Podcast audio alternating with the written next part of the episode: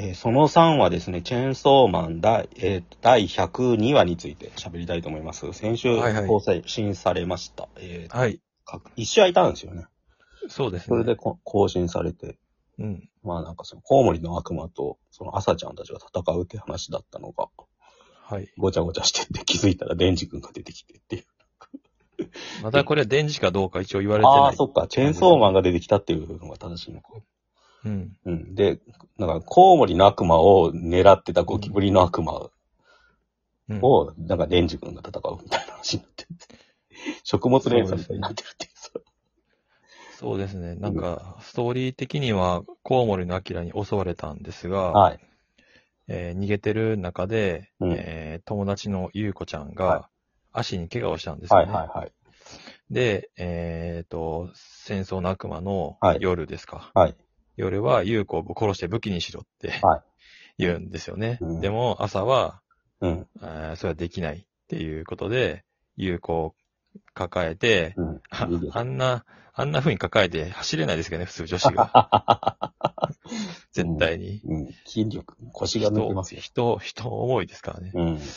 で、逃げたんだけども、大事なところで私はいつもこけるんだっていう、うん誕生日の時とか、うん過去のリレー、運動会に出る時とか思い出して、で、こけて、で、あ、しかも、えー台風の悪魔に昔、はいはいお。母さん殺されてるんですよね。うんうん。その時は、えー襲われた時にお母さんと逃げてて、途中で猫がいて、うん。で猫が怪我してるんですよね、で歩けないっていう。でその猫を助けてか抱えたんだけど、ここでこけてしまって、そのこけた、えー朝を助けるためにお母さんがうん。犠牲になったっていう、そこを思い出して、うん。で、えーまあまあ、いろいろ回想ありつつも、うん。えー逃げていって、食われたん、とりあえず食われたんだけど、その瞬間に、コウモリの悪魔がゴキブリの悪魔に食われ殺されたんですか？食われたんですか？これ。食われてますね、これは。後ろからさらにガブって。うん。うん。食われたのかなこれ。食われたのかな？ちょっとここの辺の描写があんまりよくわかんなかったんですよね。ああ。食われ、口ですかねこれ。うん。食われた時になんか、型が当たってないですか？なんだろう、これ食われたんじゃない？後ろから殴られたのかな、じゃあ。うん。っていう。感じですね。これちょっと普通に、あの、描写がよくわかんなかったですよね。それで潰されてうんまあ、とにかくそれで口から吐き出されて助かったんですけど、うん。で、その後は、チェーンソーマン VS ゴキブリの悪魔。はい。いやゴキブリの悪魔が結構強いですよね、これ。はいはい。ビジュアル的にも。ゴキブリが嫌悪感をやっぱもたらすから、この世界では強いんだろそう。で、なんかチェーンソーマンで結構弱体化してんじゃないかっていう、う。はいはい、はい。この世界では悪魔があんま力持ってないから。うんうんうん。で、みんなからこうヒーロー扱いされてるし、弱くなってんだ。弱くなってんじゃないかなって言われてたけど、まあ割と強かったっていう。うん。普通にゴキブリの悪魔を撃退してうん。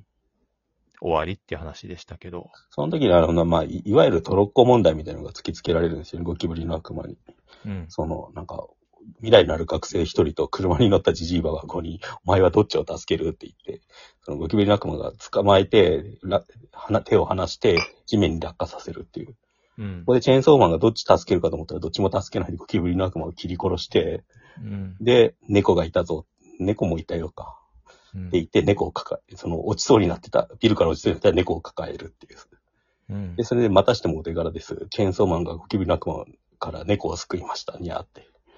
うんで、終わるっていうさ、うん六甲問題をなんかぶった切るみたいな展開がちょっと面白かったっていうか、まあ割とそう3ですね。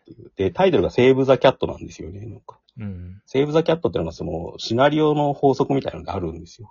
うん。シナリオ本にセーブ・ザ・キャットの法則っていうのがあって、そ要するになんか主人公が猫を助けると好感度が上がるみたいな話っていうか、うん基本的には。それをなんか狙ってやったんだけど、人間見捨てて猫を助けるのはいいのかみたいのが、ちょっと物議を読んだというか。まあ、猫を助けることによって、主人公に共感を読者を、読者というか見る者がはいようん。起こさせるっていううん手法ですよね。うん。でも人間助けないのは論外だろうって話です。そうですね。この辺にその、うん。えー藤本タツキのというか、チェンソーマンのうん。思想的なものが入り込んできていて、うん要は、優子を助殺して武器にしろっていうくだりがあったじゃないですか。はいはいで、戦争の悪魔が言うのは、うんおお前はコケピーを殺したのを悔いているんじゃないコピコケピーを殺したのはみんなに見られたことに悔いているんだっていうその罪の意識がどうこうとかじゃなくて、人に見られはいはいはいて、人に非難されてうん。っていうところに重きを置いているっていう、うんうんうんなんかこれちょっと SNS 世界観がありますね。はいはいはいはい。うん。今、今日的な価値観というか、うん。海に行って遊ぶのが、実は主目的じゃなくて、海に行ってインスタ映えする写真を撮って、うん 仲間と一緒に遊んでる写真をうん。表に出して、俺リア充、私リア充っていうことを言いたいだけだろっていう。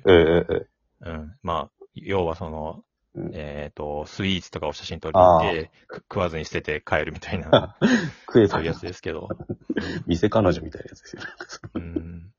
これ、うん。で、それを突きつけられたときに、うん朝は、いや、私は抱えて逃げるんだっていうことを選択をしたっていう、殺さないっていう。うん。あ、これがさ、だから、海藻の猫を助けるシーンの猫の傷、足が傷ついてんだけど、うん、それと朝が、なんかた、朝じゃないや、優子の足に刺さってる、トゲみたいなのが刺さってる場面が同じなんですよね。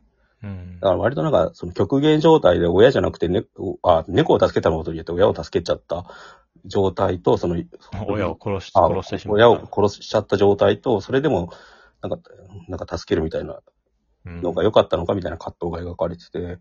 うんん、なんか、それがその優子のセリフうん。なんだっけ？すごいいいセリフがありましたね。ちょっとえっ、と、私が助けてって言った、い、じめられるよりは誰かに買う人と思われる方が私は嫌なんだけどっていうのを、あえー朝が優子に言うんですね。うんしたらそれに対して、えー、優子は、朝ちゃんの気持ちはどうでもいいかな。結果を間違えても自分の気持ちが間違ってなければ私はいいんだ。そうそうそうそうそう。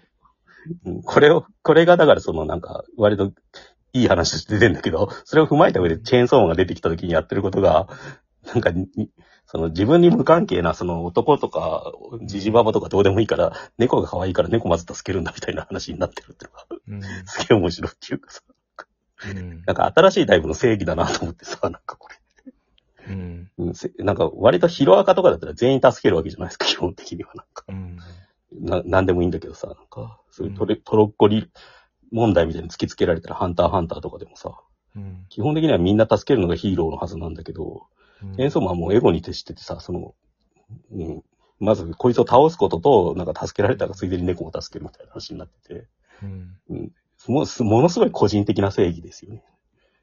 まあだから、なん、なんていうんですかね、欺瞞をもう描かないっていうことなんだと思うんですけど、要は全員助けようなんて思うやつは頭がおかしいっていうのは、うん。そのヒロアカのデクもそうだし、うん。まあ、キル、キルアじゃねえや、ハンターハンターのゴンもそうだし、うん。で、まあ、ゴドラゴンボールの最後の方、むしろ悟空は正常になってたと思うんですけど、全員死んだって後でうんドラゴンボールで生き返らせるって言い出したのはうん、非道だっていうところでネタ画像化してましたけうどん、実はあれっちの方がリアルなはずなんですうよね。ん。で、今も絶対そうで、もうちょっと人を助けている余裕なんて人々に日本国民なくなってきてるわけじゃないですか。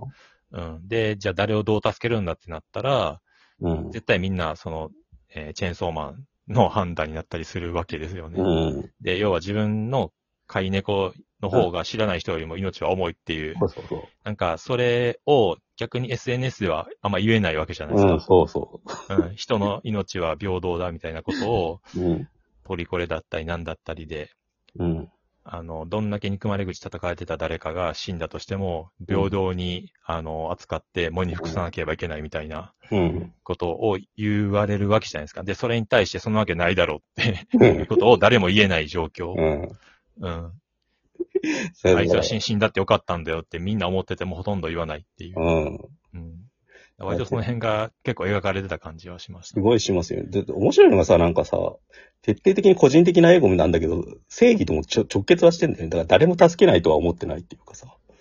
あと、うん殺したいから殺すとかじゃないんだよね。なんか、うん正義もまたすごい個人的な動機でしか発動しない世界ってあるんだなって思って。えっ、と、なんか、でもただその対比としてよく、これが話出た時に言われてたのは、うん。えっ、と、秋、秋というか、ちょうど、あれもコウモリの時か。うんあうんの車に人が乗ってんのに、はいはいはいコウモリの悪魔が投げて死んじゃうぞみたいなこと言ってた気がするんですよ。昼かなんかですよね。昼でしたっけ、うんだそでも、あ あの時は偶然助かるんですよね。うん。なんか投げたけ、車投げられたけど、別にうん。乗ってる人は死んでなかったっていううん感じだったと思うんですけど、今回明らかに燃えてるから、それ死んでますよ。車、うん、死んでるし、しんちゃんおばあゃちゃんも死んでるし、若者も死んでますよ。こううん。なんですよね。その辺までちょっと描いてて、割ともっと、まあ、ハードになってきてるよ世の中はっていう。うん。うん、助かったりしないよっていう、うん。選択したら必ずその結果ついてくるよっていう。最後のさ、なんか、あの、一言コメントで命は等しく、等しくないって、多分リンさんがつけてんだと思うんですけど、うん。うん。これが結構言い表してますよね。なんかうん、すごい世界描いてるなってたから、ちょっと思ったっていうか。うん。で、その、やっぱりその、お手柄です。チェーンソーマンが極上何話から猫を、悪魔から猫を救いましたっていうのが結構またヒーロー、無理やりヒーロー化していく、うん立て、ま、立てまつられていく世の中の傾向も描いてるっていう感じです。これあれだからな、朝が逃げる時もやっぱ一人死んでるんですよね、なんか関係ない人が。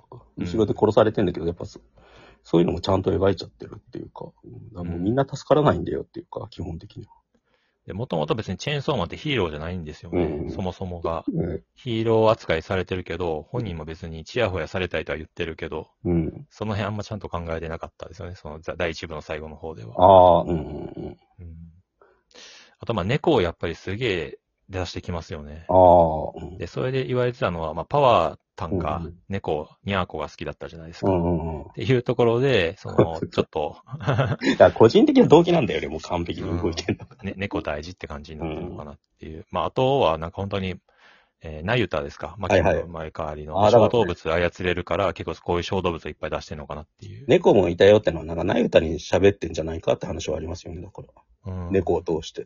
うん。うん猫に気づけたのもナユタがいたからじゃないかっていう。うん。だから、いろんなものが細かく入ってますよはい。まあ、今回も面白かったですけど、毎週水曜更新で書いてるけど、また来週休みなんですよね。だからページ数でちょっと調整してんのかなって思いますね。今回ちょっと多かったんで、50ページぐらいあったんで。うん。来週で今週間で、次回掲載8月31日っていう。そうですね。